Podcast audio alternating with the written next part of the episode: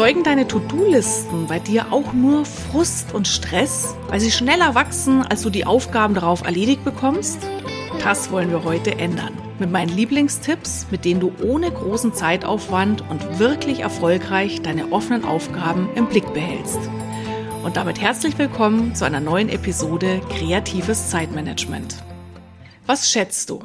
Wie viele offene To-Dos hast du gerade in der Pipeline? Wie viele noch zu erledigende Aufgaben schiebst du vor dir her? Und wie gehst du mit all deinen anstehenden Aufgaben um? Gehörst du zu den Menschen, die sagen, ach, meine ganzen offenen Aufgaben, die habe ich locker im Kopf, die merke ich mir?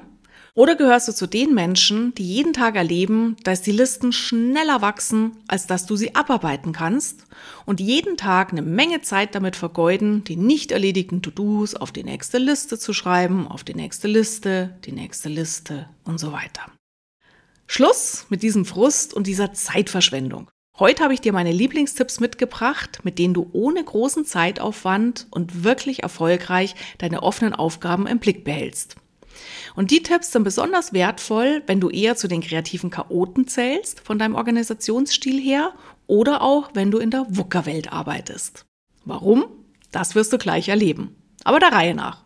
Denn mein erster Tipp, der gilt für alle Organisationstypen und der lautet, Tipp Nummer eins: mach es schriftlich. Ja, auch wenn du gerne deine grauen Zellen trainieren willst, indem du dich ständig an offene To-Dos erinnern willst, trainiere deine Gehirnleistung lieber auf eine andere Art und Weise. Gehirnjogging. In Bezug auf deine offenen Aufgaben möchte ich dir wärmstens ans Herz legen, schreib sie besser auf. Warum? Du kannst dir vorstellen, jede offene Aufgabe ist wie so eine offene Schublade in unserem Gehirn. Und je mehr offene To-Dos du hast, je mehr offene Verpflichtungen du hast, desto mehr Schubladen sind in deinem Kopf geöffnet.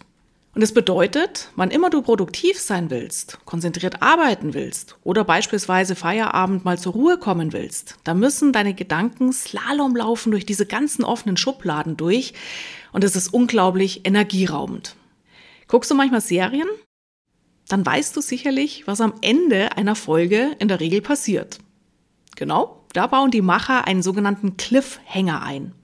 Cliffhanger bedeutet, die Macher am Ende der Folge irgendein Fass auf, werfen noch mal eine Frage auf und dann sagst du, oh, jetzt muss ich aber unbedingt wissen, wie das weitergeht. Mit dem Ergebnis, du guckst die nächste Folge, dank Netflix und Co. heute überhaupt gar kein Problem mehr. Aber zack, der ganze Abend gelaufen. Warum dockst du dich bei der nächsten Folge an? Ganz klar, weil dein Gehirn diese Spannung, wie geht es weiter, durch den Cliffhanger aufgeworfen, schlicht und ergreifend nicht verkraftet. Und genauso ist es mit unseren offenen Aufgaben. Alles, was in unserem Oberstübchen offen ist, hält uns Entspannung, lässt uns nicht zur Ruhe kommen. Aufschreiben schließt unsere Gedankenschubladen, entmachtet diesen Cliffhanger und deswegen ist Aufschreiben schon mal ein absolut perfekter Tipp, wenn du auch innerlich zur Ruhe kommen willst, innerlich gelassener werden willst. Gedankenschubladen geschlossen, Gehirnspannung löst sich auf, Denkautobahn, Konzentrationsautobahn ist frei und du kannst, weil eben auch diese Spannung im Gehirn weg ist, tatsächlich auch mal Feierabend oder Wochenende abschalten, zur Ruhe kommen. Tipp Nummer zwei in Bezug auf deine offenen To-Dos. Bitte löse dich vom Begriff der Liste. Ja, schreib deine offenen Aufgaben auf, aber bitte erstelle keine Liste. Warum? Bei vielen Menschen erzeugt allein das Wort Liste schon Stress. Ja, die sagen, oh, muss ich mir jetzt alles irgendwie aufschreiben, muss ich dann auch noch abarbeiten. Stress pur, rein vom Wort her. Und zum anderen ist es heutzutage utopisch, dass wir uns in der Früh hinsetzen können, eine Liste erstellen können, was wir heute alles abarbeiten wollen und dann davon ausgehen, dass wir das bis abends tatsächlich auch abgearbeitet bekommen. Warum? Naja, weil in einem dynamischen Alltag ständig neue Aufgaben daherkommen, Prioritäten sich verändern, Dinge aufpoppen, die hattest du in der Früh überhaupt gar nicht auf dem Schirm. Plus, ob du eher mit einer Liste oder nicht klarkommst, ist auch eine Frage deines Organisationsstils, deiner persönlichen Art und Weise, dich deine Aufgaben zu organisieren. Heißt konkret, sage ich zu den Organisationstypen Anneliese und Ottmar, die auch in einem gut planbaren Umfeld arbeiten, schreib mal bitte auf, was du morgen tun musst dann schreiben die drei bis fünf Aufgaben auf, vergeben ihre Prioritäten, legen los. Überhaupt gar kein Problem. Die haben Überblick, kurze, knackige Liste, kein Thema. Sage ich das aber eher zu Menschen, die vom Organisationstyp, von der Präferenz her eher so eine Igor-Honey-Mischung sind, ja, oder die in einem dynamischen, agilen Umfeld, in einer VUCA-Welt arbeiten, sage ich zu denen, schreib mal bitte auf, was du morgen tun musst, dann schreiben die auf, was sie tun müssen, was sie tun könnten, wem sie längst schon was versprochen haben und was ihnen dabei auch noch einfällt. Und schwuppdiwupp hast du ein Brainstorming von mehreren DIN A4 Seiten. Und wenn du dir jetzt noch den Stress machst zu denken, uh, nur weil ich es aufgeschrieben habe, muss ich es auch tun oder hm, jetzt muss ich hier noch Prioritäten vergeben, da ist der Stress da, bevor der eigentliche Stress überhaupt losgeht. Ja, schreib gerne auf, was dir durch den Kopf schießt, aber benutze vom Begriff her lieber To-Do-Sammlung. Sammlung im Sinne von, dass du dir bewusst die Erlaubnis gibst, alles zu sammeln, was dir durch den Kopf schwirrt. Wenn du agile Arbeitsmethoden kennst, kennst du vielleicht auch den Begriff Arbeitsspeicher oder den Begriff Backlog. Unsere Aufgabensammlung ist genau das. Ein zentraler Ort, an dem du alle anstehenden Aufgaben sammelst, speicherst, bevorratest. Und dann ziehen wir uns nach und nach die Aufgaben raus, die Priorität haben. Alles, was keine Prio hat, alles, wo nichts anbrennt, das lassen wir in unserem Aufgabenspeicher drin, in unserer Aufgabensammlung drin und lassen es automatisch mitreisen durch die Tage.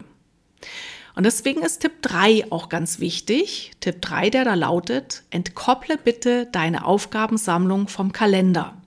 Das heißt, suche dir ein eigenständiges Tool, abgekoppelt von deinem Terminkalender. Das kann ein Büchlein sein, Post-its, ein Word-Dokument, eine Excel-Tabelle, eine Mindmap, Apps wie Evernote, Wunderlist, Trello, Meistertask, Todoist, Schmierzettel etc. Wichtig ist nur, dass du deine To-Dos nicht auf den jeweiligen Tag deines Kalenders schreibst. Egal, ob du einen elektronischen oder Papierkalender hast. Der Grund? Unser Alltag ist heute so schnell und komplex geworden. Ständig kommen, gerade in einem kreativ chaotischen Umfeld und auch bei kreativ chaotischen Menschen, neue Aufgaben hinzu, Prioritäten ändern sich. So, und wenn du jetzt heute deine Aufgaben schon auf bestimmte Tage legst, dann wirst du immer wieder erleben, dass du von den 17 notierten Tasks vielleicht zwei schaffst, ja, und dann musst du die nicht erledigten 15, zu denen du einfach nicht gekommen bist, weil andere Dinge, wichtige Dinge aufgepoppt sind, dann musst du diesen Rest verschieben auf den nächsten Tag, auf den nächsten Tag, auf den nächsten Tag. So, und unerledigtes Zeug ständig verschieben zu müssen im Kalender, kostet dich zum einen wertvolle Lebenszeit und zum anderen erzeugt es eine Menge Frust, weil du permanent siehst, was du nicht geschafft hast. Deswegen To-Do-Sammlung und Kalender entkoppeln. Tipp Nummer vier: Suche dir ein eigenständiges Tool, was du gerne in die Hand nimmst. Und das bedeutet, prüf mal für dich, bist du eher der haptische Mensch, der Mensch, der Dinge gerne begreift, der Dinge gerne fühlt, gerne in die Hand nimmt, oder bist du eher so der digitale, virtuelle Typ? Warum ist es wichtig, dass du dir darüber Gedanken machst? Weil wenn du eher der haptische Typ bist, dann kann es zwar sein, dass du höchst erfolgreich offene Aufgaben in ein digitales Tool reinschreibst, damit erfolgreich deine Aufgabenschubladen im Gehirn schließt und dann sind die Aufgaben aber komplett aus dem Sinn.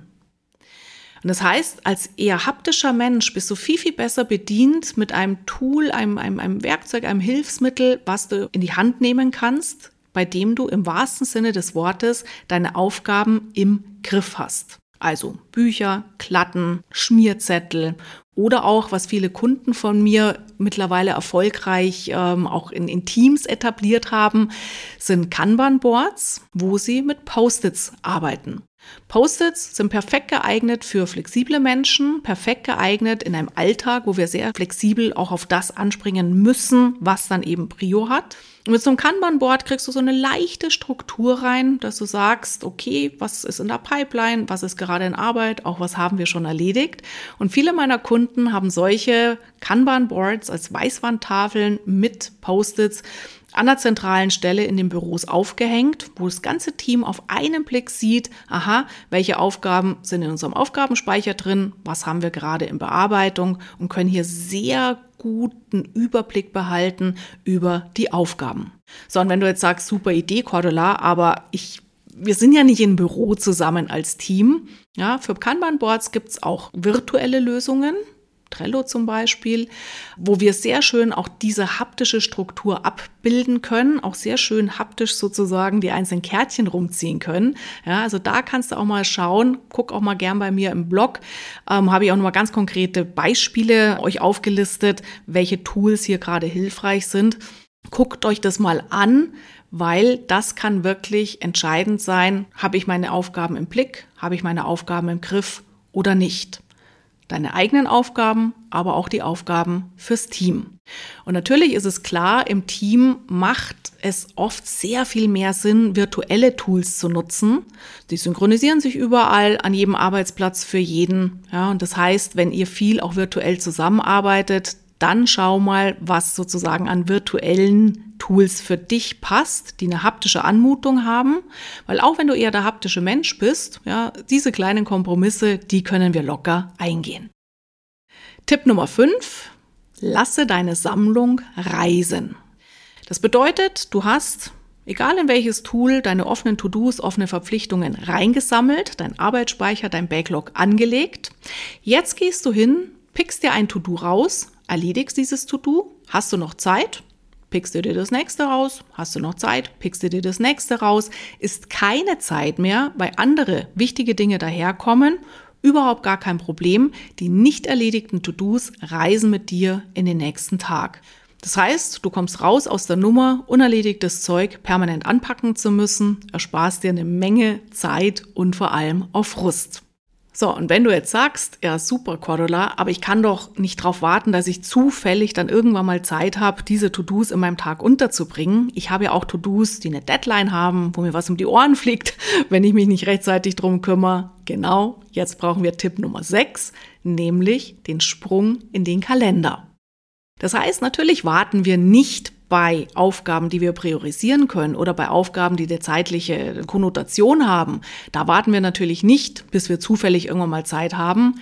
Nein, das wandert tatsächlich als Zeitinsel, als Timebox in deinen Kalender rein. Und wie du das genau machst, Timeboxing, Kalendergestaltung und auch vor allem, wie du entscheiden kannst, was überhaupt Prio hat, das erfährst du in den entsprechenden Themenausgaben hier in meiner Reihe Kreatives Zeitmanagement. Das heißt, stöber einfach mal in den anderen Ausgaben auf dieser Plattform und pick dir diese zusätzlichen nächsten Schritte raus, die du jetzt gerade brauchst. Und wenn du keine zeitlichen Vorgaben hast und keine echten Prioritäten von außen zu beachten sind, ja, dann pick dir vielleicht jeden Tag drei Aufgaben raus, die du heute unbedingt, unbedingt, unbedingt erledigen möchtest und erhalte dir damit die Flexibilität, die restlichen Aufgaben halt dann in den kommenden Tagen anzugehen. Und lass dich bitte auch nicht hetzen von anderen Leuten, die immer wieder sagen, ja, das ist super, super wichtig, bitte mach das sofort. Nee, gehe dann in dem Fall wirklich den nächsten Schritt zu überlegen, was hat für dich, dein Team, dein Unternehmen wirklich Prio. Probier es aus. Und das war's schon wieder für heute. Ich hoffe, ich konnte dir mit diesen Impulsen den Rücken stärken, es auf deine Art zu machen. Tauche gerne in meine weiteren Episoden auf dieser Plattform ein und hole dir maßgeschneiderte Tipps zu mehr Produktivität, Gelassenheit, ein super Zeitmanagement und viel Lebensfreude. Und wenn du magst, dann gib doch gerne mal eine 5-Sterne-Bewertung und eine Rezension für meinen Podcast. Das würde mich total freuen. Vielen Dank fürs Zuhören und vergiss nicht, verbiege dich nicht, mach es einfach auf deine Art. Mehr zu deinem persönlichen Zeitmanagement und deinem Erfolg findest du natürlich in meinem Blog glücksfactory.de, auf meiner Website kreativechaoten.com und in meinen zahlreichen Büchern, E-Books und in all meinen live begleiteten Online-Trainings.